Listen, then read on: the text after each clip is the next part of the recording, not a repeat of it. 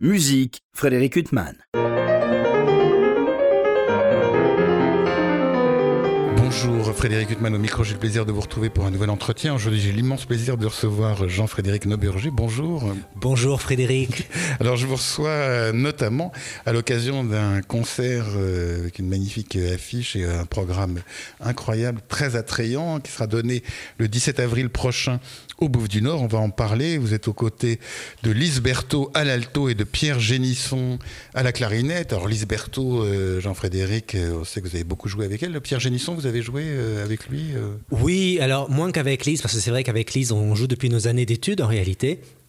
Euh, voilà, avec euh, différents partenaires. Je pense à François Salk, à, Sarah Nemtano. Euh, voilà. Et puis avec Pierre, on s'est rencontrés il y a deux ans lors d'un concert avec Henri de Marquette, le violoncelliste que beaucoup d'entre vous connaissent.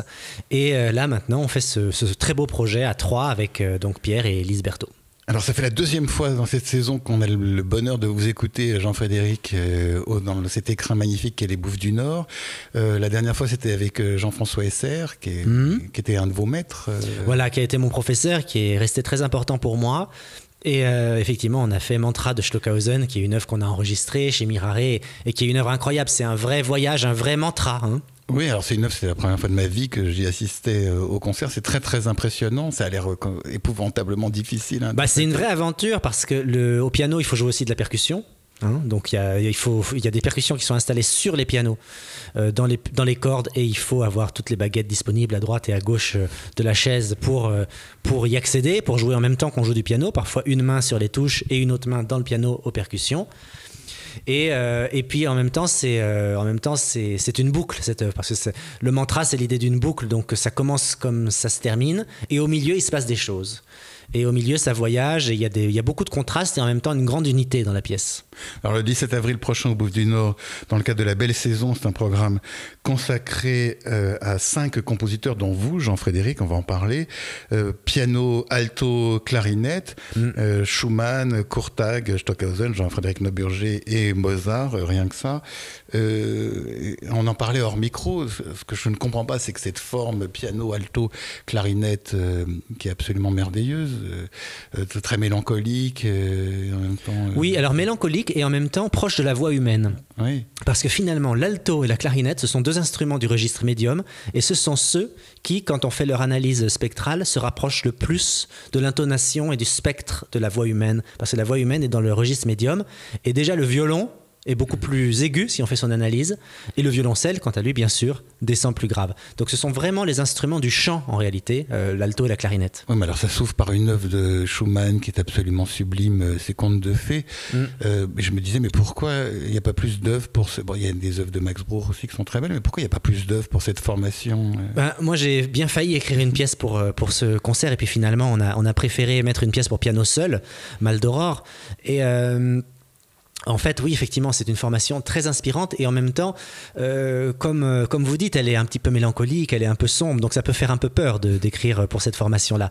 Euh, c'est un peu comme les quintettes avec clarinette. Les quintettes pour clarinette et quatuor à cordes, ce sont des œuvres souvent très très belles, mais finalement, il n'y en a pas tant que ça. Oui, il y a Brahms, Mozart, y a Brahms, Mozart, Reger, quelques-uns, voilà. Oui, des œuvres douloureuses. Des œuvres, des œuvres souvent assez douloureuses. Et c'est vrai que dans ce Mozart, il y a un côté élégiaque dans le trio des quilles.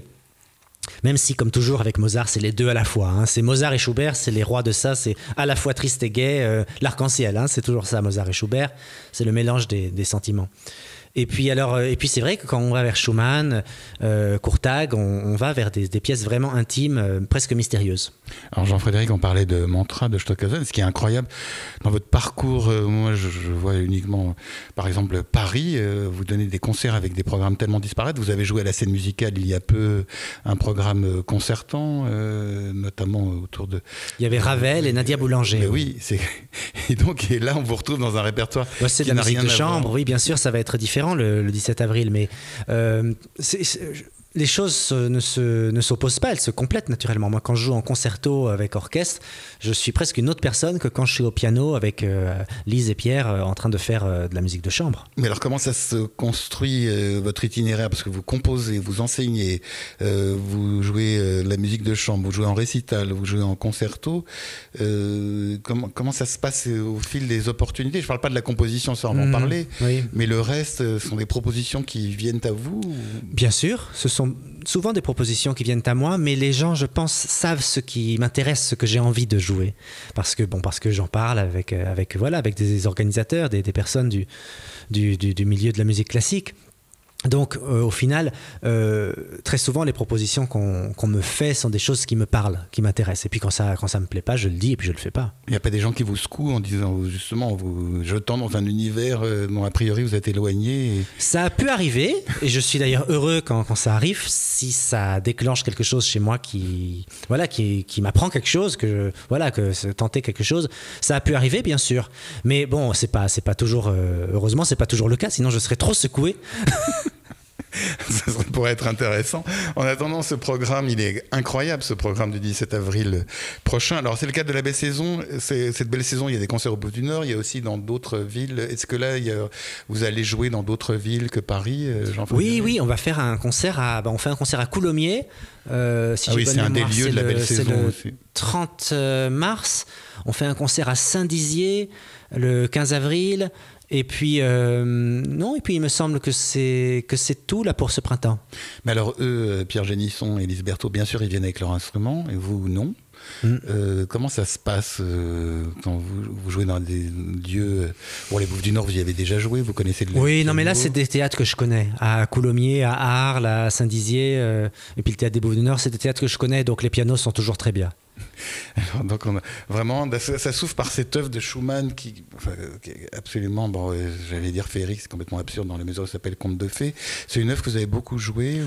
Un petit peu, pas énormément. Alors, ce qui est euh, intéressant avec cette œuvre, c'est que c'est la fin de la vie de Schumann. hein. C'est euh, l'opus 132, donc c'est, on, on va vers vraiment les derniers opus. Et il y a des surprises. Il y a des surprises sur le plan harmonique. Euh, il y a des surprises sur le plan harmonique, il y a des surprises aussi sur le plan de, de bah, justement ces deux instruments, euh, clarinette, alto, dans, si je me mémoire, le troisième de la troisième de ces pièces. Il y a un moment qui fait vraiment penser au cycle de Leader, l'amour et la, vie d'une femme. Voilà, euh, Frauenliebe und Leben. Euh, c'est vraiment ça, un, côté où les sons se mélangent, comme dans une des pièces de, de ce cycle de leader de Schumann. Les sons se mélangent et puis finalement on, on entend une sorte de fusion comme ça dans le médium sur les mêmes notes de l'alto et de la clarinette dans le pianissimo.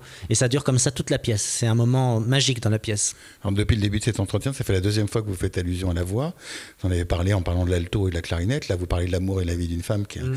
des cycles les plus extraordinaires de Schumann, quoique tout, tout soit Liebe, c'est extraordinaire. bien aussi. Oui, non, mais quoi que je sais ce que j'allais dire, tout est extraordinaire dans les leaders de oui. Schumann.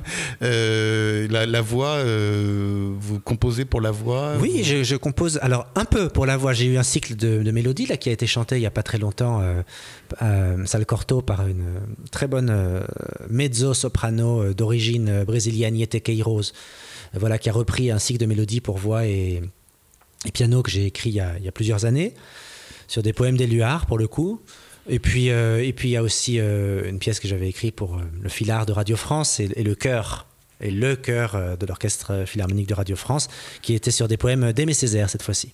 Et donc les poèmes, c'est vous qui choisissez, parce qu'il y aura Oui. cette œuvre le 17 avril, Mal d'Aurore. euh, Alors effectivement, qui est d'inspiration poétique aussi, hein, puisque c'est Mal d'Aurore, c'est le c'est euh, Isidore Ducasse, le comte de Lautréamont, comme il se- s'appelait lui-même. Alors il n'était pas comte du tout, mais voilà. Enfin, certains d'entre vous connaissent effectivement ces, ces chants de Mal d'Aurore. Alors c'est euh, moi j'avais lu ces chants euh, il y a, il y a- quand j'étais très très jeune, j'avais 24-25 ans. Et puis, euh, du coup, euh, bah, j'ai voulu faire une pièce là-dessus, tout simplement, parce qu'il y a une sorte de violence rentrée comme ça dans ces chants qui est tout à fait belle. Et je me suis inspiré de cet univers pour faire euh, une musique. Donc c'est une œuvre qui va être au milieu de ce concert. Ce sera la seule œuvre euh, De piano solo, ouais. de, piano solo. Euh, pourquoi vous avez choisi justement au milieu de ce programme euh, de jouer cette œuvre en solo? Ça- Il y avait une résonance par rapport au reste du programme? Il y a une résonance par rapport au reste du programme parce que euh, c'est aussi le lien avec la poésie. Hein, on parlait de Schumann, c'est donc le, le lien avec la féerie. Euh, Courtag, hein, aussi ce côté presque comme des haïkus, un peu des, poèmes, des pièces très très courtes hein, qui, qui s'enchaînent les unes aux autres avec beaucoup de silence entre. Et donc il y a un côté effectivement une référence à la poésie dans le programme. Et, même Stockhausen, ensuite, c'est la pièce qui est pour alto et clarinette, sans piano dans ce programme elle a, elle a un côté euh, assez proche de ma musique, en fait. Moi, j'ai été très influencé par Stockhausen, euh, notamment dans mes toutes premières années de compositeur. Et donc, du coup, ça avait du sens pour moi de mettre cette pièce-là, qui est aussi assez influencée par Stockhausen. Courtac, vous parlez de Courtac, vous l'avez connu? Vous, enfin, vous le connaissez? Alors, il est heureusement encore vivant. Oui, il est vivant, il a 96, 97 ans. J'ai adoré son opéra là, qui a été donné il y a, pas longtemps à Garnier, fin de partie. Oui, qui était bien déprimant, bien beau. Qui était bien déprimant et, bien beau, exactement. un euh, Irlandais vu par un Hongrois, ça donne un spectacle. Où les personnages étaient cachés dans des, dans des, dans des boîtes de conserve géantes vides. Oui, c'est ça. Non, non, mais c'était un magnifique spectacle. Magnifique. On sortait un peu tendu. Et, en fait, en fait euh, alors pour répondre à votre question, je ne le connais pas personnellement, euh, malheureusement, Georgie Courtag, si peu. Je l'ai croisé au Conservatoire de Paris lorsque j'étais étudiant. Donc il y, a, une quinzaine, 15-16 ans encore. Et euh, il donnait des masterclass que j'avais eu la chance d'écouter, très intéressantes. Et puis on s'était aperçu, présenté, serré la main, voilà, mais malheureusement je ne connais pas plus que ça. La dernière fois que j'avais eu la chance de vous interviewer, euh, Jean-Frédéric, c'était avant un concert que vous aviez donné euh, euh la Fondation Louis Vuitton, un, récital, vos œuvres, vous aviez des études que vous aviez composées, qui étaient mises en regard de la deuxième sonate de Pierre Boulez et des, œuvres de Chiarino, de mémoire. Quand, vous jouez euh, des œuvres de vous, vous les, vous les, et vous les confrontez à des compositeurs contemporains, euh, il faut que ce soit une. Ça peut être une rupture ou c'est dans une filiation euh Alors c'est plutôt dans l'esprit de filiation. Moi, quand je place une œuvre à côté d'une autre, c'est en général parce que j'y trouve des points communs et que ça a un sens pour moi, en tout cas. Et, alors, et c'est jamais un hasard. C'est-à-dire qu'effectivement, là, vous voyez, on va jouer Mal. Enfin, je vais jouer Mal pour piano solo dans ce concert avec euh, Lisberto et Pierre Génisson, parce qu'il y a donc le lien avec la poésie et le lien avec Stockhausen, comme je l'ai dit.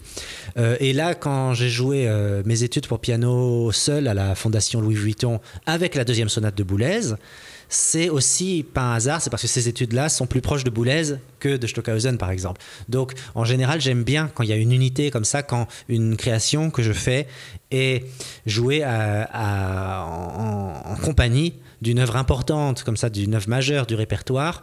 Euh, qui, a des résonances communes complètement. Je cherche plutôt ça que, l'opposition. Et par exemple, je me souviens aussi d'une œuvre que vous aviez donnée au Louvre euh, avec Bertrand Chamaillou et deux percussionnistes. Symphonia pour deux pianos et percussions. Oui, qui veuillent bien m'excuser les percussionnistes et je ne cite pas leur nom. Il y avait euh, Daniel Ciampolini et Emmanuel Kurt. Alors voilà, qui veuillent bien m'excuser. Euh, donc là, c'était une filiation aussi avec Bartok, bien sûr. Oui, bien sûr, parce que Bartok, Bartok, toute la musique récente est affiliée à Bartok. toute la musique contemporaine, justement, qu'elle soit néoclassique ou pas, elle est affilié à Bartok. Ah, pour vous, euh, bah, c'est la figure euh, du XXe siècle Alors, je ne sais pas si c'est la figure, mais c'est une figure euh, dont tout le monde a hérité quelque chose. Que ce soit le, côté d'aller puiser dans le folklore, qui est complètement maintenant banalisé, qui est, je veux dire, qui est, voilà, qui est, qui est quelque chose de commun, dont, que beaucoup de gens font, que ce soit le folklore musique du monde, le folklore traditionnel français, régional ou autre. Donc déjà ça, c'est vraiment Bartok qui a permis, cette, je pense, que ça devienne quelque chose de courant.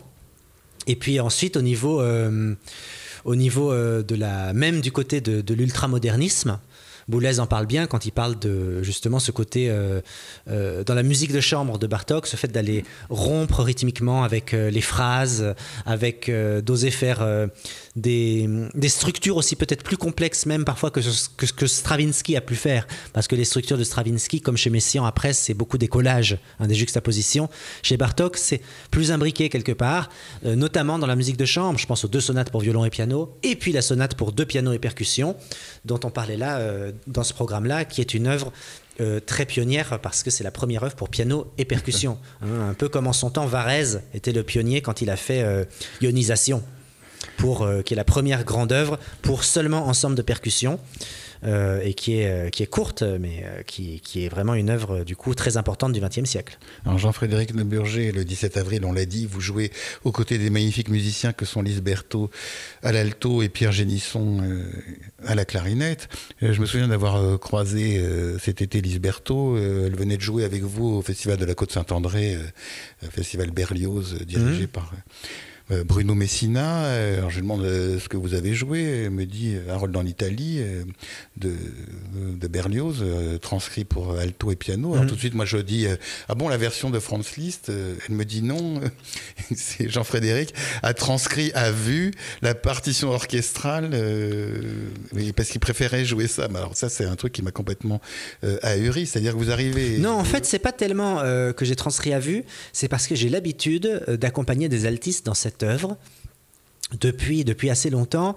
Et euh, notamment quand j'étais au conservatoire, euh, en classe d'accompagnement, on, on, réduit à vue beaucoup de choses. Mais, excusez-moi pour les auditeurs. Donc vous prenez une partition d'orchestre. Voilà, c'est une partition d'orchestre avec toutes les portées superposées, c'est-à-dire la ligne de flûte, hautbois, clarinette, corps, euh, trombone, et puis derrière les cordes, violon, alto, violoncelle. Et on va essayer de jouer tout ça simultanément au piano. Mais vous préparez beaucoup avant? Comment ça se passe? Alors oui, je prépare beaucoup la première fois que je le fais.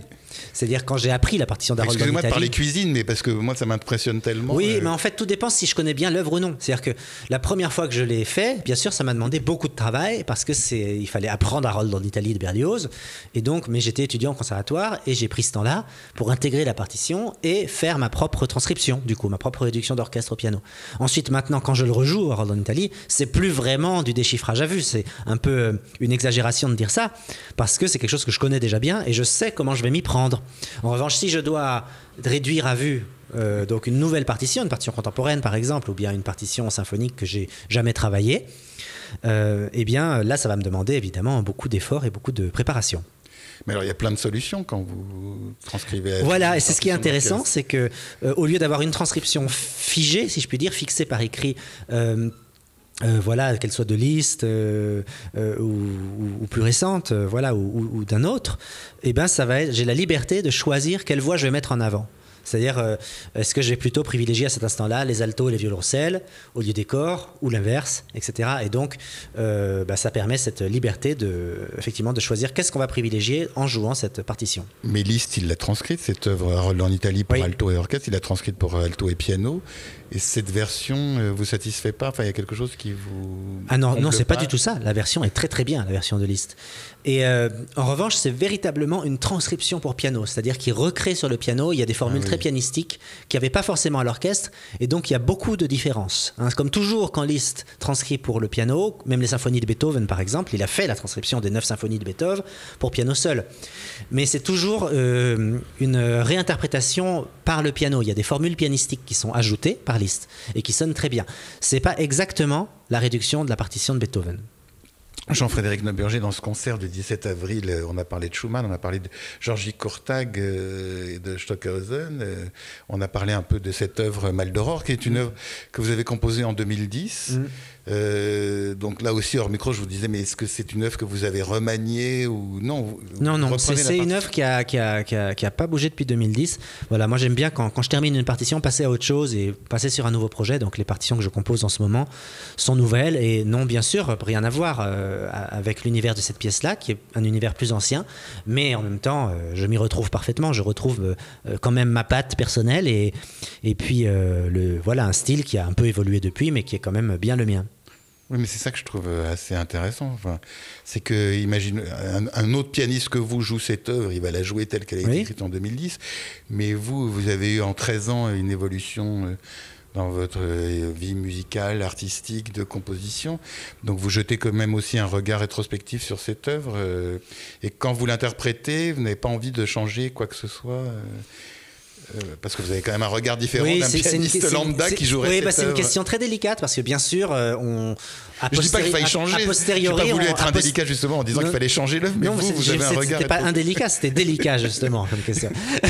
mais euh, en fait, euh, euh, oui, c'est toujours le problème, c'est qu'on ne peut pas s'empêcher de juger ces compositions passées, notamment quand elles prennent des années. On se dit, oh là là, on regarde une partition d'il y a 8 ans et on se dit, oh là là, ça va vraiment pas ce que je faisais il y a 8 ans, il faudrait tout reprendre ou bien rien laisser paraître de ce que je faisais il y a 8 ans. Mais ça, en fait, c'est une question sans fin, malheureusement, parce que parce qu'on on peut pas tout réviser de ce qu'on a fait par le passé. Et puis, et puis, il faut savoir accepter ce qu'on a laissé par, le passé, fini, euh, voilà, tel que c'était, comme, comme un roman, comme, euh, voilà, comme une étape de sa vie aussi. hein. Chaque œuvre correspond à des étapes de nos vies, donc voilà. Euh, donc, effectivement, Parfois, je suis tenté, je me dis, tiens, ça, ça serait mieux comme ça, aujourd'hui, je referais ça différemment, mais je ne le fais pas. Je ne le fais pas parce que ça serait m'engager dans un processus sans fin et je préfère me consacrer à ce que je fais aujourd'hui. Oui, et puis c'est comme un auteur qui viendrait lire un de ses romans. euh, en Tout à fait. et, enfin. Il ne va pas changer euh, Mm. des pages. euh, Non. Mais je vous demandais pas de changer. mais Bon, juste- tant mieux. Alors, c'est Ah déjà, ça déjà ça. magnifique, mais je veux pas vous faire rougir, mais j'adore Bah, vos que- que compositions. ça plaira. Et non, non, mais c'est vos œuvres que j'ai pu écouter suscitent mon, mon admiration sincère, Jean-Frédéric Noburger. Merci. Ce concert s'achèvera par un trio de Mozart. Alors, voilà, compositeur. Euh, je sais si je vous ai beaucoup écouté au concert, euh, que je ne vous ai jamais entendu interpréter, mais bien sûr, j'ai pas écouté tous vos concerts parce que vous en donnez beaucoup. Euh, c'est un compositeur que vous avez beaucoup pratiqué euh, en public? Oui, euh, alors notamment la musique de chambre, mais aussi les concertos. Les concertos et, quelques sonates pour piano solo, pas toutes évidemment, euh, mais euh, quelques-unes. C'est un, un compositeur, euh, Mozart, vous savez, on dit toujours, euh, je sais, euh, c'est la fameuse trilogie, hein, Bach, Beethoven, Mozart, les, trois plus grands, c'est pas pour rien. Euh, et euh, oui, et, puis il y a aussi cette fameuse image, je crois, Bach, Dieu, Beethoven, le démon, et Mozart, l'ange. Hein, il y a ces, parallèles qu'on peut faire, c'est vraiment une sorte de, trinité comme ça, des trois grands noms de la musique classique avant l'époque romantique, on va dire.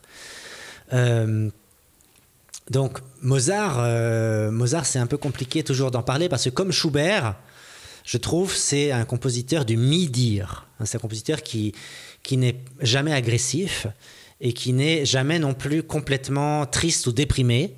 Comme Beethoven peut l'être, par exemple. Beethoven, parfois, il a des moments de... où c'est très très sombre. La marche héroïque de la, la marche, pardon, la marche funèbre de l'héroïque, ou bien le fameux allegretto de la symphonie en la, la septième symphonie, deuxième mouvement. Ou même le mouvement long de la sonate euh, Hammer Clavier que je vous ai entendu Bien jouer, sûr, euh, ou le premier mouvement de la sonate Clair de Lune, Oui. qui est extrêmement sombre, il n'y a pas le moindre espoir. Chez Mozart, c'est toujours plus ambigu.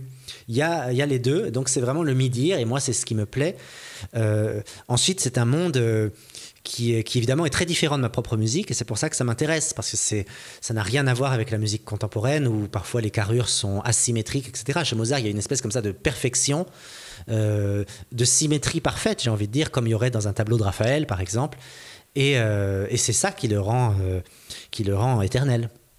Euh, donc c'est une œuvre, euh, oui, c'est comme tout Mozart. Le enfin. trio des quilles, voilà, qui a son surnom parce que Mozart l'aurait écrit pendant une partie de quilles. Moi, j'y crois pas trop. je pense que Où il allait quitter l'armée pour faisant un mauvais jeu. je n'y crois pas trop parce que, parce que ça me semble un peu trop bien écrit pour être écrit juste pendant une partie de quilles. Peut-être qu'il a noté le thème pendant une partie de Ouais. quilles, mais après, il a certainement travaillé dessus les jours d'après. Et donc euh, voilà le titre de cette œuvre. Euh, Donc vous ouvrez par Schumann, vous terminez par Mozart après un voyage passant de Courtag, euh, Jean-Frédéric Et on termine avec Mozart parce qu'après Mozart, on peut rien jouer d'autre. Bah, souvent, oui. Alors il y a quand même par- parfois des euh, concerts qui s'ouvrent avec Mozart. euh, Oui, mais c'est difficile de continuer. Oui. Puis on se dit que c'est tellement périlleux de commencer par Mozart. Je sais pas. Il y a des compositeurs euh, qui font, enfin, qui font peur quand même. Bien sûr, Mozart et Bach surtout, je trouve. Mais à Bach, oui, alors ça, ça dépend des interprètes. Il y a des interprètes euh, effectivement qui sont qui jouent pas Bach en public. Mhm. Euh, Bah, parce que justement, c'est très périlleux, je trouve. Et euh, oui, mais alors ça, ça, c'est aussi des univers qui appartiennent à chacun. enfin, Oui, tout à fait. oui.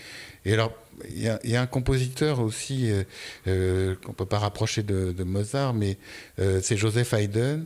Euh, c'est- une- qui est une musique aussi que je trouve extrêmement intimidante. euh, si Oui, et qui pour moi se rapproche plus de Beethoven que de Mozart, hein, naturellement, parce que c'est vraiment le, c'est lui qui qui qui euh, commence à, à scinder les phrases en petits objets, en petits motifs, des phrases de musique, qui vont après donner les fameux motifs courts beethoveniens. On pense bien sûr à la cinquième symphonie, ta ta ta tam. Voilà, bon, les quatre notes, ça c'est un motif beethovenien. La différence essentielle entre le motif beethovenien et Mozart, c'est sa durée. Le motif beethovenien est toujours très court, tandis que Mozart procède par phrases longues. Et Haydn, il est un peu entre les deux, il se dirige vers Beethoven, et c'est d'ailleurs c'est pas pour rien, il a été le professeur de Beethoven qui lui a dédié ses premiers trios. Et, euh, et on a déjà cette, ce travail sur le motif qui n'est pas encore celui que va faire Beethoven, qui est vraiment très rigoureux et très euh, comme ça euh, théâtral, mais qui en tout cas qui commence et qui, qui fait effectivement la différence essentielle pour moi entre Haydn et Mozart. Mais justement, il y a aussi autre chose, mais c'est pour me rapprocher de vos compositions qui fait peur chez Haydn, c'est l'humour. Euh, euh, enfin, l'humour en musique est très très difficile à transcrire. Vous, euh, Jean-Frédéric, quand vous composez, est-ce que c'est une notion qui intervient, l'humour ou... Alors, assez peu en fait, assez peu. Je dis pas qu'elle n'intervient jamais. Il y a des pièces où je me suis inspiré comme ça de gestes qui ont pu être ceux de Haydn ou ceux de Courtag par exemple, euh, qui, euh, qui sont humoristiques. Mais euh, globalement, c'est vrai que ben, c'est quand même un univers très expressif, l'univers de ma musique. Hein. Mal d'aurore, c'est des poèmes, ça, ça, tire sa source de poèmes donc, qui sont quand même sombres, qui sont assez, assez presque expressionnistes, on va dire. Et puis, d'autres pièces, Plein Ciel, ou bien mon concerto pour piano, par exemple, est une pièce euh, qui avait été créée il y a quelques années par le Philharmonique de Radio France. Euh, eh bien, euh, est une pièce assez planante, assez contemplative même, je dirais plutôt qu'humoristique. Ça fait quoi quand on est compositeur, enfin une question bateau, hein, tant pis, et qu'on entend ces œuvres interprétées par d'autres musiciens bah, Ça fait plaisir si elles sont bien jouées. Ça fait plaisir si elles sont bien jouées, ça fait moins plaisir si elles sont moins bien jouées. Mais bien jouées ou mal jouées, c'est pas parce que euh, ça aussi, excusez-moi, c'est ma question, je vais peut-être m'égarer, mais euh, est-ce que le compositeur est le mieux placé toujours pour savoir euh, si l'interprétation elle va être la plus juste Parce que non, mais peut-être que c'est une question bah, où je m'égare totalement. Quand même, moi je pense que quand même on, on, peut savoir si, si, le message de ce qu'on a voulu dire est passé ou non. C'est-à-dire que si, si j'ai une pièce très dramatique comme euh, par exemple Mal d'Aurore et que le pianiste joue tout le temps doucement, euh, très gentiment et qu'il ne fait pas les contrastes, qu'il ne fait pas les fortés, les fortissimos, c'est évident qu'on va passer à côté de la pièce. Oui, mais là, vous prenez un cas extrême. Euh. Oui, oui, mais ça peut arriver. ça peut arriver. Et, ou bien dans le cadre d'un tempo, s'il y a un moment où on a voulu que ce soit complètement fou et que le chef d'orchestre dit non, non, on va être raisonnable, on va pas jouer trop vite parce que tel musicien dit que c'est trop vite, alors on va dire qu'on va baisser les tempos. Bon, et ben voilà, ça c'est des moments où il faut savoir se faire entendre et dire non, je veux que ce soit complètement fou. Et même si un musicien trouve que c'est trop vite, ben tant pis, il va. Même s'il est approximatif, à la limite, je préfère ça et que ce soit complètement fou et qu'on garde le tempo. Voilà. Euh, donc euh, voilà, donc c'est il y a quand même des, choses où une pièce, elle a toujours une signification. Je pense il y a une signification soit une pièce dramatique, soit une pièce contemplative, soit une pièce tendre. Euh, moi, je crois beaucoup au caractère en musique, à la caractérisation. Euh, quand, des, quand je donne des cours au conservatoire. Oui, alors excusez-moi de vous interrompre, vous donnez des cours de, d'accompagnement. Justement, la réduction dont on parlait à propos d'Harold en Italie. Et. Euh, et en fait, quand je donne des cours, je, je, je crois beaucoup à la définition par l'élève. Comme ça, je demande parfois aux élèves, quand je sens qu'ils ne sont pas suffisamment investis, attends, on va s'arrêter, dis-moi le caractère de ce que tu es en train de jouer. Ou le caractère de ce morceau, comment tu le définis avec deux ou trois adjectifs. Et c'est toujours très intéressant parce que euh, ben, il faut bien euh, définir quelque chose à un moment donné. Ben, c'est sombre, voilà, ou bien c'est euh, c'est passionné, c'est désespéré, ou c'est nonchalant, ou c'est quiet, ou c'est. Enfin voilà, il y a les adjectifs, il y en a beaucoup. La langue française, heureusement, on est, on est très riche pour ça. Et c'est très important de définir les choses comme ça. Et quand j'écris du coup une œuvre, alors bien sûr, ça vient tout seul. Je ne me pose pas la question, en fait, est-ce que je suis en train d'écrire quelque chose de ceci ou cela, parce que le geste musical, il est souvent spontané. Mais après, j'aime bien chercher la définition de ce que j'ai fait, et pour essayer de, non pas de le classer, mais de le définir. Et du coup, ça, c'est quelque chose qui est très important en musique. Et, euh, j'en parlais, je ne sais plus pourquoi, j'en parlais à propos, de, à propos de, des univers, des compositions. Voilà. Donc il y a ah oui, c'est à propos de savoir si j'étais content d'une interprétation ou d'une autre. Eh ben, quand même, je dirais qu'un compositeur, il peut savoir si euh, une œuvre qui était passionnée ou désespérée, par exemple, on a ressenti ça quand on l'a écoutée, ou bien si au contraire c'était quelque chose de très calme. Ou à l'inverse, si c'est une pièce très humoristique, euh, Et comme ça, si au contraire le tempo était très ennuyeux, qu'on s'est ennuyé à mourir, il va bien le voir aussi. Donc, je pense pas qu'on puisse juger tout, mais je pense qu'on peut dire si voilà si, si ce qu'on voulait euh, dire c'est passé ou non. En tout cas, le 17 avril, ça correspondra à votre intention, puisque c'est vous qui allez interpréter votre œuvre, euh, ou alors vous allez être en situation schizophrénique, Jean-Frédéric vous, En tout cas, euh, la seule œuvre où vous serez seul au milieu de ce concert chambriste, vous serez aux côtés des magnifiques Lise Berthaud et Pierre Génisson, altiste et clarinettiste, Schumann Schumann, Courtag, Stockhausen, Jean-Frédéric Nauburger et Mozart. Euh, rien que ça, une euh, très belle affiche euh, et un concert qu'on ira écouter avec une grande hâte, tant à Paris qu'à Coulommiers et à Saint-Dizier. Saint-Dizier, tout à fait.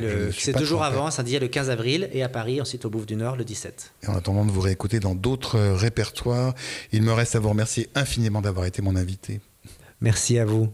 Pour illustrer cet entretien avec le pianiste Jean-Frédéric Neuburger, je vous propose de, de l'écouter interpréter le tombeau de Couperin de Maurice Ravel. Je vous souhaite une très belle écoute, une bonne fin de soirée sur RCJ.